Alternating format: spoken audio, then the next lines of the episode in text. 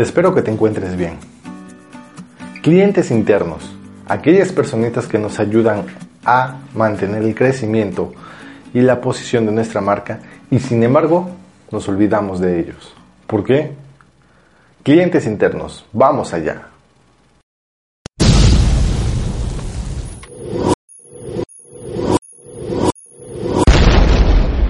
Recordemos que hay dos tipos de clientes, los internos y los externos. Ambos tienen la misma importancia y debemos de tratarlos de igual forma. Pero entonces, ¿el cliente interno también tiene derecho a exigir? Claro que sí. El cliente interno es la parte importante, la parte final de nuestra cadena de distribución. Tu producto o servicio no se entrega solo, ¿verdad? Por lo tanto, también hay que saber escuchar a los clientes internos. El cliente interno, recordemos que es toda aquella persona que contribuye con el desarrollo de nuestra marca, el crecimiento, que aporta la empresa. Un cliente interno a disgusto no solo nos va a afectar el servicio y nos va a afectar la imagen. Esto ya es una parte crucial. También nos va a afectar al equipo de trabajo, a todo su entorno. Va a contaminar va a hacer que la productividad de sus compañeros caiga. De seguro tú, si eres un gerente, un supervisor, el dueño del negocio, tu naturaleza está enfocada en el cliente externo. Tu mirada está puesta en las ventas, en el crecimiento, en la expansión. Pero te invito a que eches un vistazo en la parte de adentro. Considero que hay cuatro tipos de clientes internos. Está el operativo, el administrativo, el comercial o gerente y el ejecutivo o director. Todos ellos tienen funciones diferentes, pero no dejan de ser clientes internos y tienen necesidades que cubrir. Que las expresen, eso va a depender del puesto de cada uno, de la empresa y de las tácticas que tenga para poder tener acercamiento con su gente. El cliente interno operativo es aquel que tiene contacto directo con tu cliente, el contacto final. Puede ser por lo general un vendedor, transportistas, instaladores, técnicos y cualquier persona que tenga el contacto final para entregar tu producto o servicio.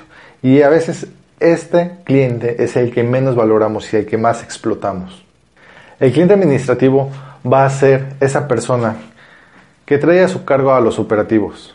Es el encargado de ejecutar la orquesta dentro de tu negocio o dentro del equipo de trabajo para poder entregar tu producto. Ejecutará funciones básicas y funciones muy complejas porque él tiene a cargo hombro a hombro al equipo de trabajo, al equipo operativo. Él tiene que fungir como psicólogo, como jefe, como amigo. Tiene que hacer lo necesario para que el equipo, para que ese engranaje funcione y se mueva. Está el cliente comercial. Él se encarga de ver un poquito más los números, de cómo va el negocio y su deber es orientar a la parte del cliente administrativo. Pero este puesto solo va a ser importante cuando tu organización ya haya crecido lo suficiente. Tengas varios locales para que él pueda orientar a la gente que esté en cada uno de ellos o bien ya tengas varios equipos de trabajo si lo que vendes es un servicio. Antes de esto considero que el cliente comercial es poco productivo y no vale la pena tener ese cliente. Por último y a grandes rasgos están los clientes ejecutivos o directores.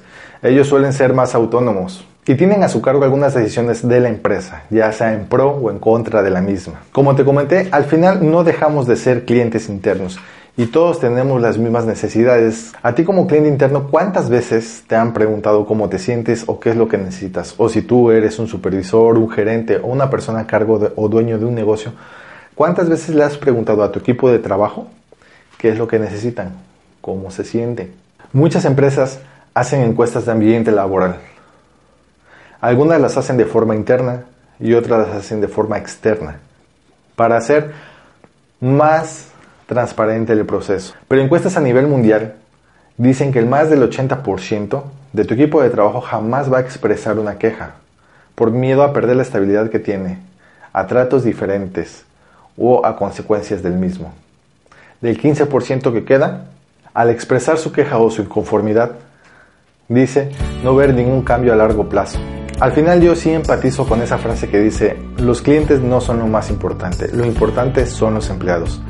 Ten felices a los empleados y ellos harán felices a tus clientes. Richard Brason. Espero te haya gustado el video.